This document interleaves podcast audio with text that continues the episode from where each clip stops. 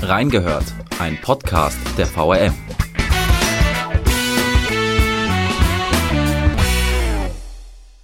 Neue Doppelfolge zu den Skandalen der Wiesbadener Arbeiterwohlfahrt. Klagen der ehemaligen AWO-Führungsklicke, ein in Wiesbaden bestens bekannter Anwalt und neue Erkenntnisse der Staatsanwaltschaft. Darüber berichtet uns Reporterin Birgit Emnitz. Wir haben reingehört. Und damit herzlich willkommen zu Folge 39 von Reingehört. Thema heute sind mal wieder die Vorgänge rund um die Wiesbadener Arbeiterwohlfahrt. Selbstbereicherung, Misswirtschaft, Machtmissbrauch.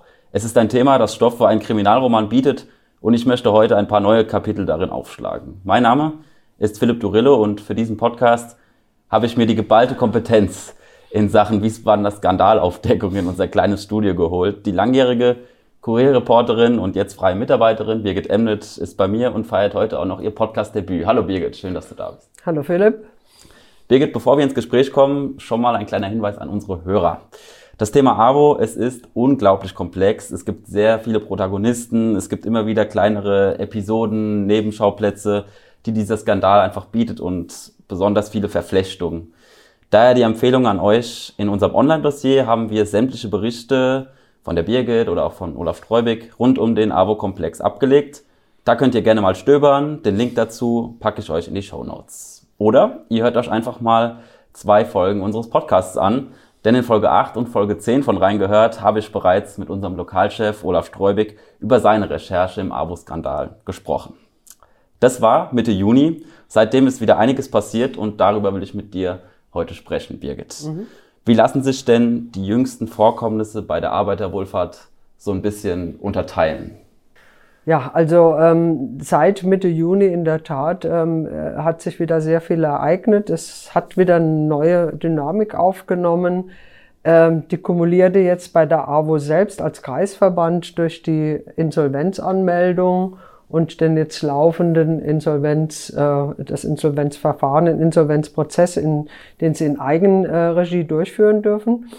Ähm, andererseits waren jede Menge Gerichtsprozesse, Arbeitsgerichtsprozesse.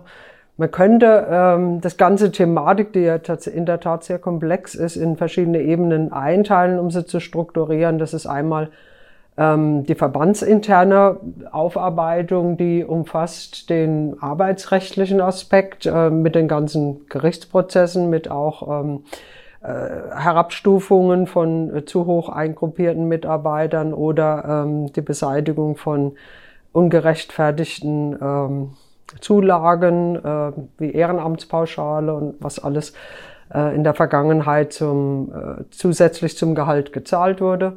Ähm, das, die zweite Ebene, die auch verbandsintern ähm, ein Thema spielt, ist die zivilrechtliche Seite. Da wird äh, geprüft derzeit, beziehungsweise sollen schon die ersten Forderungen rausgegangen sein an die äh, entsprechenden Adressen, ob man Schadensersatz von den früheren Geschäftsführern beziehungsweise eventuell auch den Vorständen, die ja ähm, mitgewirkt haben in dem ganzen Konstrukt, was da entstanden ist über Jahre, diese Schadensersatzforderungen, die wurden beziffert und äh, auf äh, insgesamt mindestens dreieinhalb Millionen hat der neue Vorstand äh, ausgerechnet. Tendenz steigend, es könnten bis zu fünf Millionen werden. Was davon äh, einzutreiben ist, wird man sehen. Aber die, das ist die zweite Ebene. Und dann gibt es natürlich noch die dritte, die strafrechtliche Ebene. Die Staatsanwaltschaft ermittelt mittlerweile gegen einen Personenkreis von 20 Personen in Sachen AWO und da geht's um Betrug und Untreuevorwürfe etc. Also das ist ähm, ein sehr auch wieder ein sehr komplexes äh, Ermittlungsverfahren, liegt mittlerweile konzentriert bei der Staatsanwaltschaft Frankfurt. Die Wiesbadener Staatsanwaltschaft hat es abgegeben. Das sind so die drei Ebenen. Man könnte eigentlich auch noch eine politische aufmachen. Ähm, es hat natürlich auch sozialpolitische Auswirkungen in Wiesbaden oder überhaupt politische im politischen Bereich. Ähm, ist auch eine Aufarbeitung im Gange. Des Städtische ist beauftragt, einen Revisionsbericht zu den AWO-Vorkommnissen äh, zu fertigen. Außerdem ist es ständig Thema, auch im Revisionsausschuss der Stadtverordnetenversammlung. Da gibt es viele Fragen, unter anderem auch an den Sozialdezernenten, der ja auch mal einen AWO-Posten hatte. Erstmal danke schon mal für die kurze Zusammenfassung. Ich würde sagen, wir hangeln uns einfach so ein bisschen Themenkomplex für Themenkomplex äh, durch diesen Podcast. Fangen vielleicht bei der arbeitsrechtlichen Ebene an.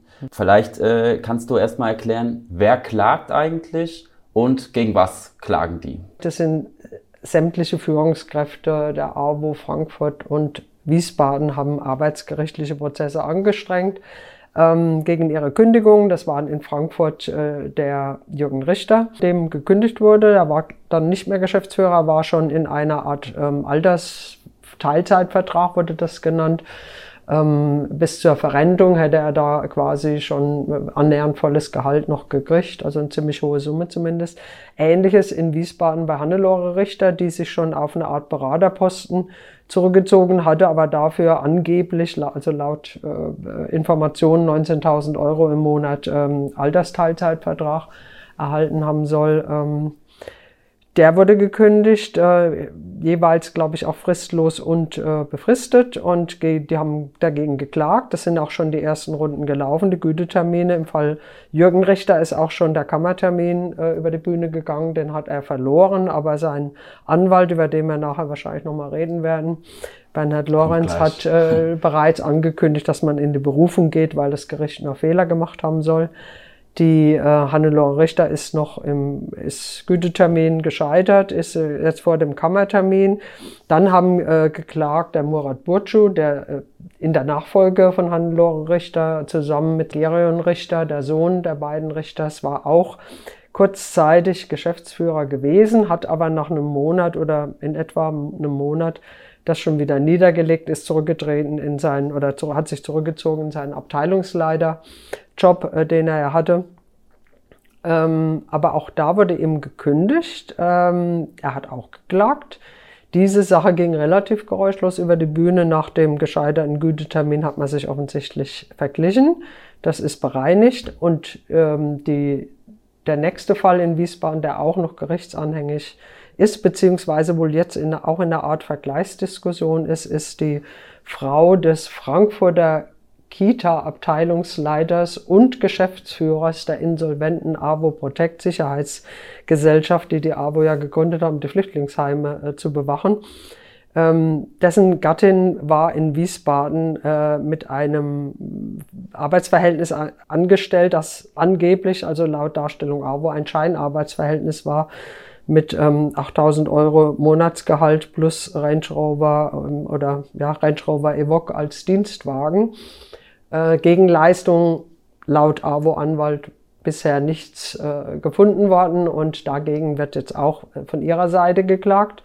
Also auch die Frau Roth klagt gegen die AWO Wiesbaden. Das sind jetzt so die gängigen arbeitsrechtlichen Verfahren. Es war noch, war noch ein weiteres, das wurde aber auch bereinigt mit einer Frauenhausleiterin. Das tut aber jetzt nichts in Sachen AWO äh, Komplex richtig zur Sache. Da, da war auch eine Höherstufung gewesen und äh, die wollte sich dann auch nicht mit einer Herabstufung zufrieden geben.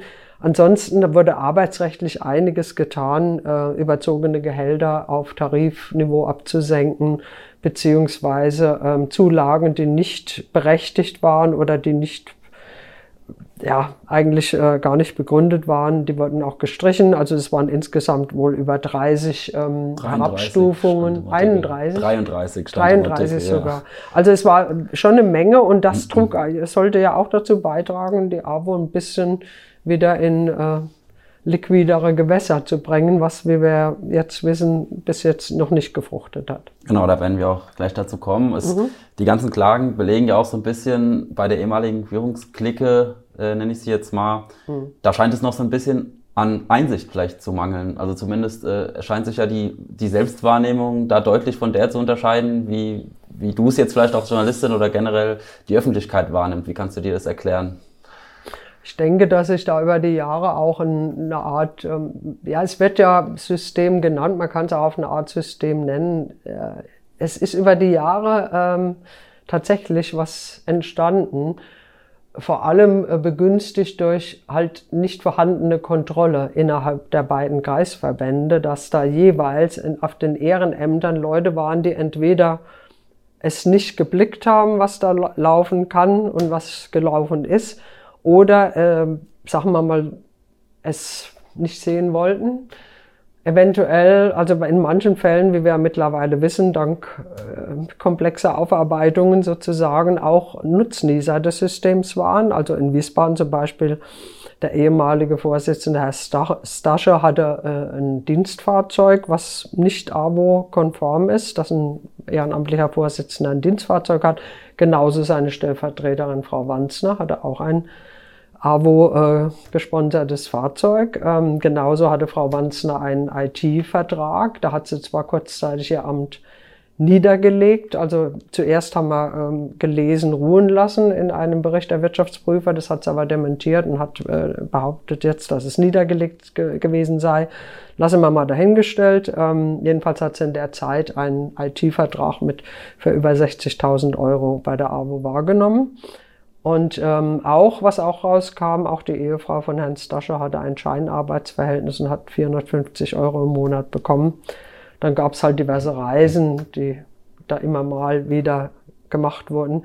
Äh, es war, ich sage jetzt mal, man wollte vielleicht nicht so hingucken. Und auch, Sie haben es bestimmt auch nicht alles durchblickt, äh, wie, ähm, ja, wie detailliert, wie, wie perfid ist das falsche Wort, ähm, aber äh, es war ein sehr ähm, ausgeklügeltes System und äh, es gab sehr viele Doppelfunktionen, die das erleichterten, dass also die Personen sowohl ehrenamtlich im einen Verband waren als auch hauptamtlich im anderen, dann hier eine Zulage bekamen, dort eine Ehrenamtspauschale bekamen, dann waren zwei Anwälte im Spiel in Frankfurt, der Ansgar Dittmar und der ähm, Panagiotis Triantafilidis, die sowohl äh, für juristische Beratung Rechnungen gestellt haben in der Vergangenheit, die uns vorliegen. Deshalb behaupte ich jetzt nichts ins Blaue rein als auch später teilweise, also der Herr Triantafilidis als stellvertretender Geschäftsführer des Herrn Richter in Frankfurt tätig war und ähm, von allen Seiten da also auch Nutz, Nutznießer des Systems waren durch lukrative Aufträge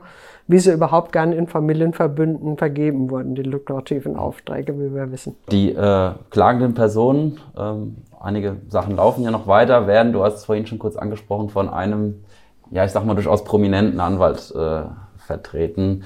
Äh, Bernhard Lorenz vertritt die Richters äh, jetzt äh, in ihren Klageprozessen. Ausgerechnet Bernhard Lorenz, muss man ja sagen. Der ja auch eine, Figur, eine zentrale Figur der Wiesbadener, sage ich jetzt mal, Turbulenzen auf politischer Ebene der letzten Jahre ja war. Was hast du dir gedacht, als du ihn dann äh, in Frankfurt erlebt hast? Du warst ja auch vor Ort. Äh, warst du überrascht oder hast du es schon vorher gewusst? Ich hatte schon gehört, dass er sich tummelt im Umfeld und ähm, eventuell Beratungen macht. Er ist ja Jurist. Ähm, aber ich muss sagen, als ich ihn dann gesehen habe, habe ich gedacht, dass Leben schreibt Geschichten, die kann man gar nicht erfinden. Also es ist, ähm, es war schon ein bisschen bizarr. Also, dass ähm, jetzt jemand, der gerade den einen Skandal mit an dem einen Skandal beteiligt war, jetzt im anderen Skandal auch mitmischt und ihn weiter versucht zu skandalisieren, indem er uns der Skandalisierung bezichtigt. Das finde ich irgendwie schon eine heiße Nummer, drüber, aber es hat natürlich einen, also für Leser oder äh, man kann es nicht erfinden. Ich würde sagen, für Leser ist das äh, wieder eine neue schillernde Ebene, die dazu kommt. Und na gut, also er ähm, versucht natürlich mit seiner politischen ähm, Professionalität, die er ja über die Jahrzehnte auch erworben hat in der Kommunalpolitik, da auch mit Pressemitteilungen ähm, halt so eine Art Gegenöffentlichkeit zu erzeugen.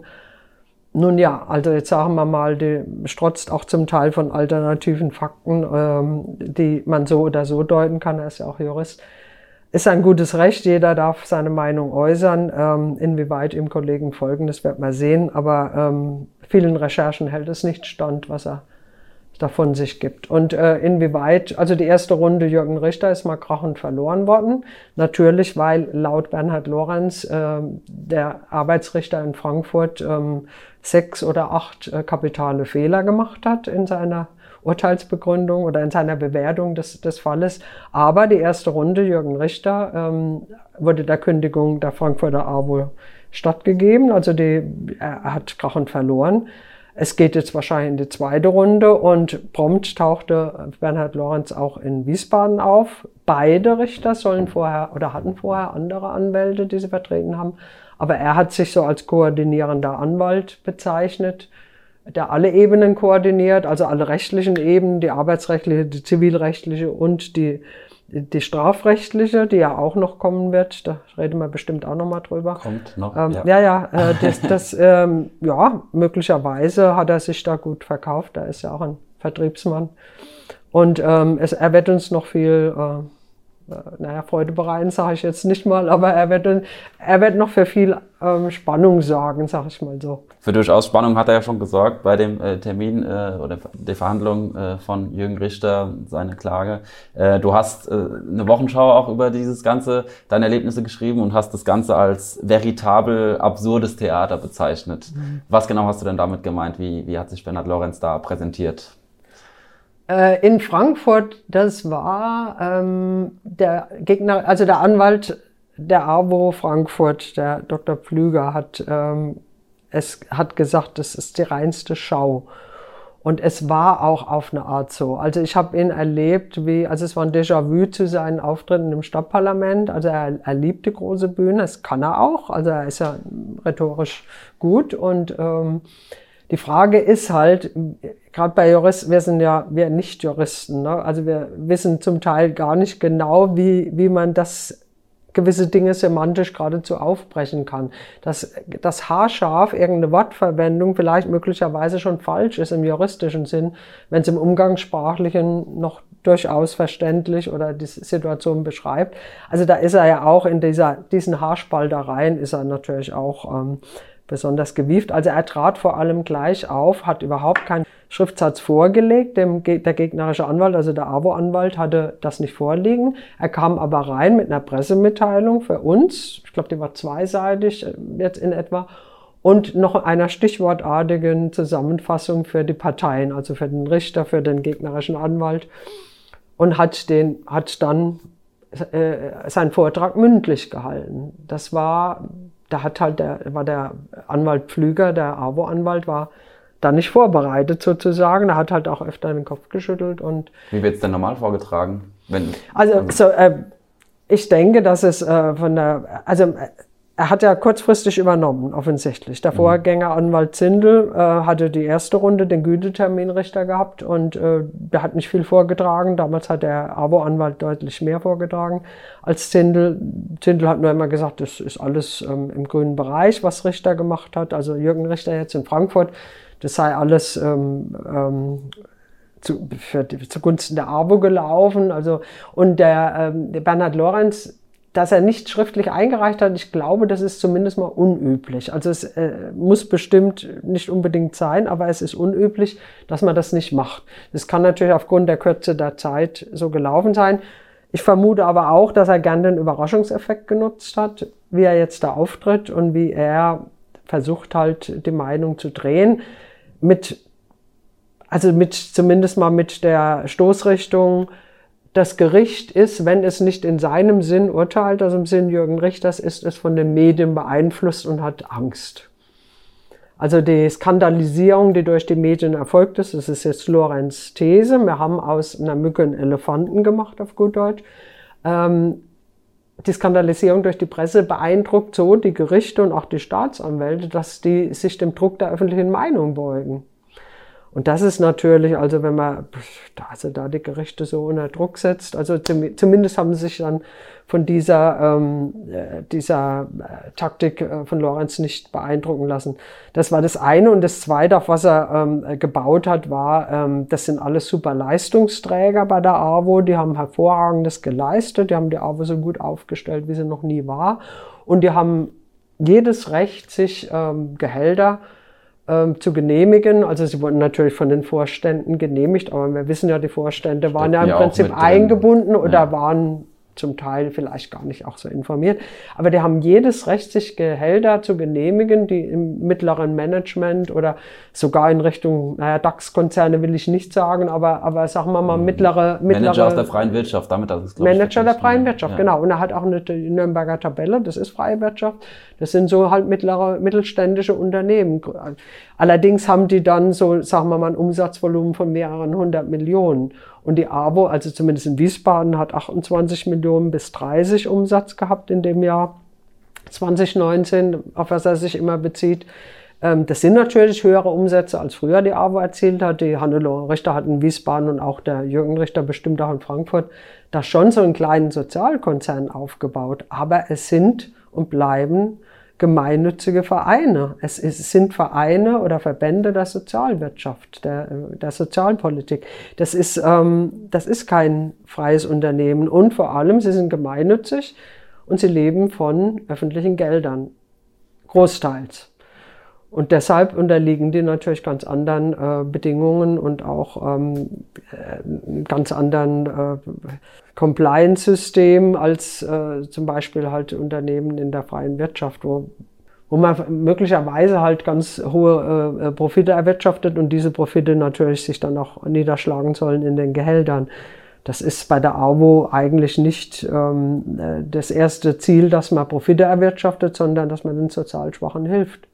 Okay, Birgit, also die arbeitsrechtliche Ebene ähm, haben wir damit soweit abgehakt. Mal schauen, was die, was die Klagen äh, gegen die Kündigung der, des Führungspersonals dann noch ergeben. Mhm. Ähm, wenden wir uns jetzt vielleicht mal der strafrechtlichen Ebene zu, die ja losgelöst so ein bisschen von der AWO läuft, sondern eher auch mit den handelnden Personen oder den damals handelnden Personen zu tun hat. Mhm. Erklär doch mal, ähm, gegen wen ermittelt eigentlich die Staatsanwaltschaft Frankfurt und wegen was ermittelt die? So, die Personennamen werden nicht genannt, aber wir wissen sie natürlich. Ähm, am 19.06.2019 wurde die ganze AWO-Geschichte eigentlich ausgelöst. Also es ist gerade mal anderthalb Jahre her, als ein AWO-Insider aus Frankfurt eine anonyme, detaillierte, ich glaube 12 oder 14-seitige Strafanzeige bei der Staatsanwaltschaft Frankfurt einreichte. Das war ein, ähm, ja, da wurde noch nicht richtig, also es war noch nicht der Grund, um wirklich konkret Ermittlungen aufzunehmen, aber sie haben Anfangsermittlungen gestartet, haben mit Leuten geredet. Das wissen wir, seit die Justizministerin jetzt im Dezember im Rechtspolitischen Ausschuss des Landtags darüber berichtete, dass ähm, es ganz am Anfang noch nicht gereicht hätte, die Anzeige, aber da sprang ja quasi auf diese Anzeige drauf. Wahrscheinlich wurde sie durchgestochen. Die FNP in äh, Gestalt meines Kollegen Daniel Gräber, der hat als erster einen ziemlich großen Aufschlag gemacht. Der hatte vorher schon die ganzen Gelder in Frankfurt, die für die Flüchtlingsarbeit ähm, ja, in, zur AWO flossen. Aber wo man wo ein bisschen rauskam, was wurde eigentlich dafür geleistet, sind irgendwie, waren das korrekte Geldflüsse, was ist denn da gelaufen? Und er hatte halt schon Dinge hinterfragt, dass zum Teil in diese Sicherheitsgesellschaft Avo Protect ziemlich viele Millionen flossen und man jetzt gar nicht so richtig wusste, was war jetzt genau die Gegenleistung. Also er hat als erster diesen AVO-Komplex mal aufgeschlüsselt, die Doppelfunktionen benannt und ähm, ja, bestimmte Fragestellungen, sage ich jetzt mal, aufgeworfen. Weil es auch Wiesbaden berührte, sind wir da eingestiegen und tatsächlich am 18.09.2019 ist der erste Artikel im Kurier entstanden. Ähm, da ging es noch um Turbulenzen, da habe ich beschrieben, ähm, ja, diese Doppelfunktionen, die waren schon ein bisschen merkwürdig. Warum ist Herr Richter in Frankfurt Geschäftsführer und hier der Kontrolleur seiner Frau? Ich hatte auch ein Gespräch mit Frau Richter, mit ihrem Anwalt damals schon zusammen, einem renommierten Wirtschaftsstrafrechtler. Und sie hat versucht, meine Bedenken oder die Bedenken, die der Artikel auch aus Frankfurt aufgeworfen hat, äh, zu zerstreuen. Es waren aber ein paar Merkwürdigkeiten. Also es waren Dinge, die man einfach mal hinterfragen sollte. Also zum Beispiel die Doppelfunktion. Im Kommentar weiß ich noch, endete ich damals mit, es liegt viel Arbeit vor der AWO, habe aber niemals geahnt, dass das so eine Dynamik entwickelt, dass das einfach halt wie auch beim Wiesbadener kommunalpolitischen Skandal auf einmal so wie, wie im Dominospiel so ein Stein in, fällt und die anderen Steine mitfallen und man das gar nicht so äh, intendiert von vornherein oder das gar nicht so erwartet, und dann ergibt es sich aber. Und wenn so eine Dynamik eintritt, weil die handelnden Personen dann auch Fehler machen oder weil wirklich das System langsam kollabiert und oder sich auch mehr aus der Deckung oder, trauen, oder, mehr Insider ja, auf einmal. Ne? Genau, wirst du wahrscheinlich noch fragen, wie, ähm, wie wir an die Infos kommen. Ja. Aber äh, die, ähm, ja, wenn, wenn es manchmal anfängt äh, und das System hat eben Schwächen beziehungsweise, sag mal, in dem Fall ja wirklich ganz konkret ähm, große Mängel, dass auch die Staatsanwaltschaft ja ermittelt, dann ähm, ist es auf jeden Fall ein, äh, also ein Thema für die Berichterstattung und viele Kollegen haben sich ja dann dran gehängt und an das Thema und auch viele Aspekte herausgearbeitet, die sehr interessant waren. Es hat sich nach und nach ergeben, die Staatsanwaltschaft hat dann durch Gespräche mit Mitarbeitern und Beteiligten dann tatsächlich ist über den Anfangsverdacht hinausgekommen. Es dauerte dennoch ein halbes Jahr, bis sie eine Durchsuchung, äh, also eine Razzia äh, veranlasst haben. Das war am 14. Januar dieses Jahres. Da haben sie sechs Privatwohnungen und acht Geschäftsräume der AWO-Kreisverbände Frankfurt und Wiesbaden durchsucht. Es ging damals gegen sechs Personen, soweit haben sie es geoffenbart, ohne Namen zu nennen. Vier Männer, zwei Frauen. Man konnte sich ausrechnen, dass zum Beispiel das Ehepaar Richter dabei war, äh, auch andere leitende Personen, ähm, auch von den Wohnorten her, also es war zum Beispiel Wiesbaden oder auch Berlin, wo die Richter auch eine Wohnung haben, dass sie da ähm, was durchsucht haben. Das war die, die erste äh, Durchsuchung. Es ging dann weiter. Wie wir jetzt im Dezember gehört haben, gab es am 6. August nochmal eine Wohnungsdurchsuchung. Und zwar war das der Anlass die betriebliche Abdeckung einer Privatfeier. Also steht zu vermuten, dass jemand von den AWO-Oberen eine Privatfeier veranstaltet hat, die teils oder in Gänze, wissen wir nicht, also ähm, von der AWO bezahlt wurde. Da fällt uns zum Beispiel die Hochzeit von Gerion Richter ein, 2018, wo die AWO 2500 Euro für, ein, für das Musikprogramm, einen Pianisten, ähm, bezahlt haben soll, zusätzlich zum Geldgeschenk, was es noch gab. Also um, um dieses Event dreht, dreht sich eventuell was oder auch um Geburtstagsfeiern der, der 60. Geburtstage, die anstanden. Genau weiß man es nicht, aber ähm, es wird noch rauskommen, denke ich mal. Und der, die letzte, ähm, der letzte Auftritt der Staatsanwaltschaft, weil die ermitteln ja schon länger und es gibt auch nicht sehr viele Auskünfte darüber, wenn wir Anfragen stellen, aber dennoch ähm, wissen wir ein paar Sachen. Also die, der letzte richtige Auftritt war jetzt am 8.12. die Vermögensarrestierung. Da haben sie bei fünf Beschuldigten in Wiesbaden, Wallow und äh, Schöneck im Main-Taunus-Kreis. Main-Kinzig-Kreis, ja, Main-Kinzig-Kreis. Schöneck. Sehr richtig. Mein, ja. Genau. Main-Kinzig-Kreis, das sind genau die Wohnorte von Richters.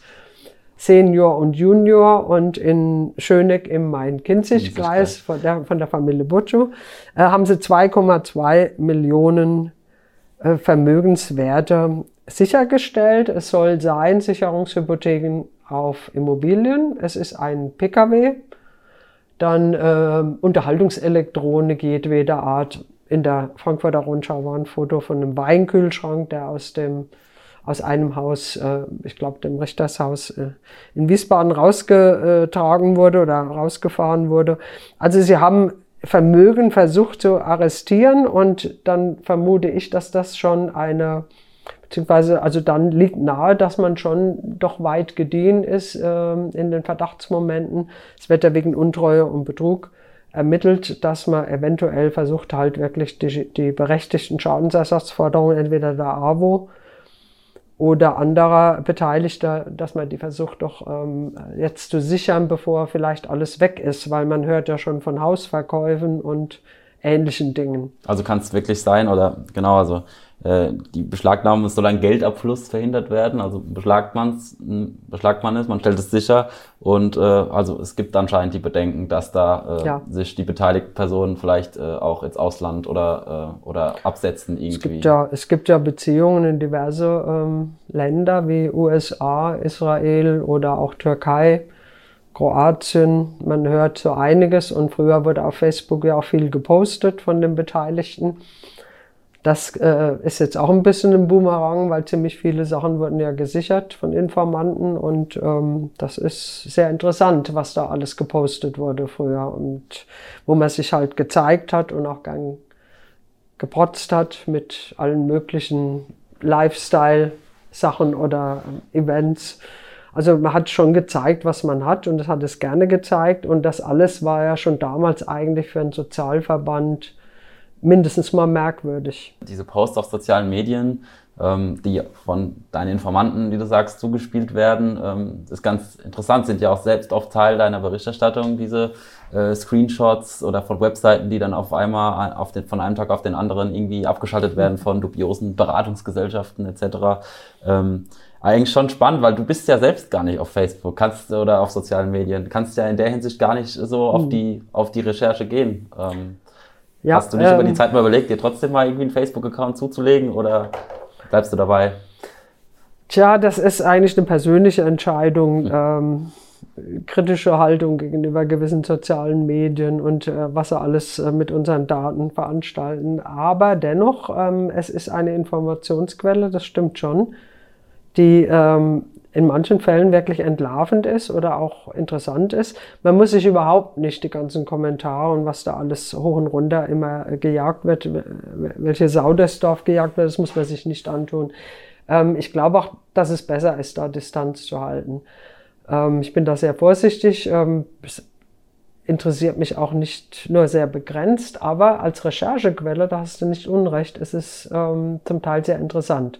Und gerade weil oft einhergeht mit so einer gewissen Gier oder ähm, den sagen, ja, mit so einem, mir steht irgendwas zu, so, so, so ein Gehabe oder auch so einem gewissen Statusempfinden ähm, geht ja diese Selbstdarstellung einher. Man will ja, also man macht es ja wegen der Außenwirkung. Das ist ein Gel Geltungsbedürfnis. Also und das sind ja viele so narzisstische Elemente, die Facebook total bedient. Und ähm, wie ich gehört habe, also da habe ich jetzt keinen Screenshot, sondern bei Richter ist auch öfter Amerika Reisen in Amerika mit prunkvollen Villen gepostet worden sein. Ob sie die jetzt ähm, gekauft haben, glaube ich jetzt nicht, oder da gewohnt haben, glaube ich eher, oder zu Besuch waren. Ähm, man hat gern gezeigt, was man hat.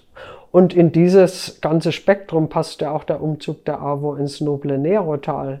Kann man bei, das ist jetzt nichts, was illegal oder irgendwie wäre. Also das, das ist das klar. Aber, so aber man ist, man ist von dem Krekelhaus, was ja im Zentrum der Stadt ja war und was ein AWO-Haus war, es war zu eng, also ganz unbestritten, es war wirklich äh, sehr beengt, aber dann ins Nerotal zu gehen auf zwei Etagen, es ist natürlich ein GWW-Haus, man kann sagen, es gehört ja einer städtischen Gesellschaft, aber es ist eine Villengegend und dass man da gern residiert hat mit den entsprechenden Autos auf den Parkplätzen, das, äh, das passt gut. Also das ist schon ein kleiner, wenn man drin ist, mal so mit Marmorsäulen und ähm, ist schon ein schickes Etablissement. Es ist auch ähm, renoviert worden, ist ein schöner Bau.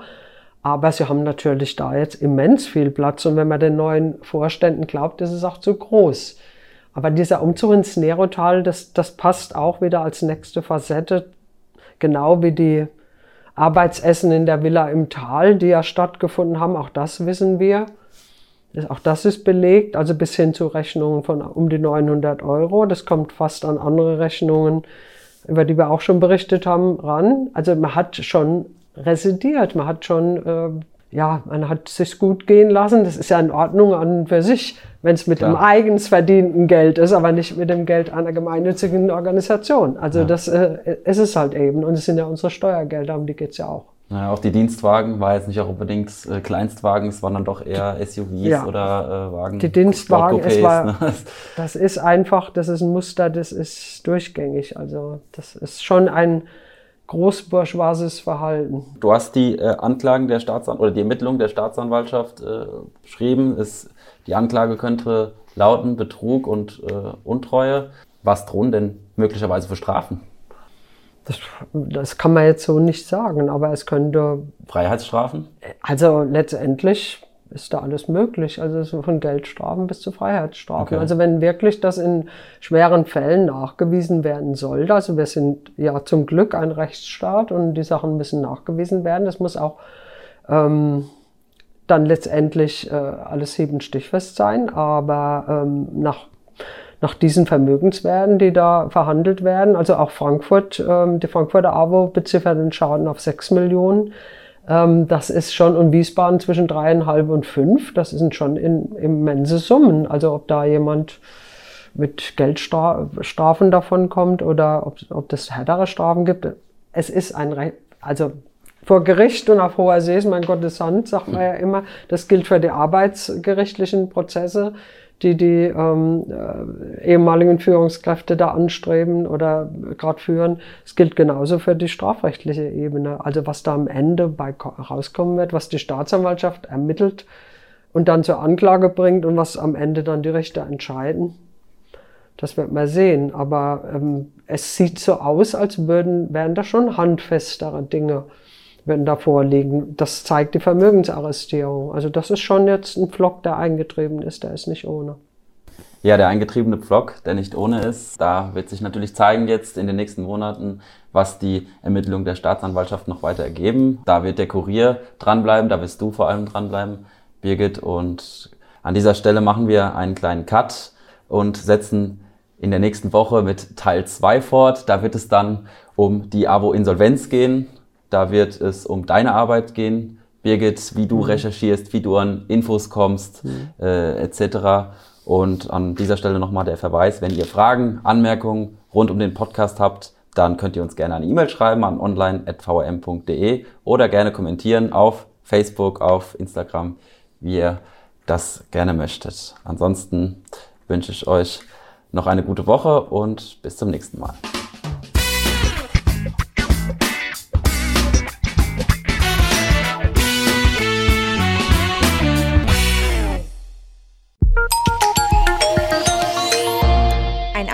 Angebot der VRM.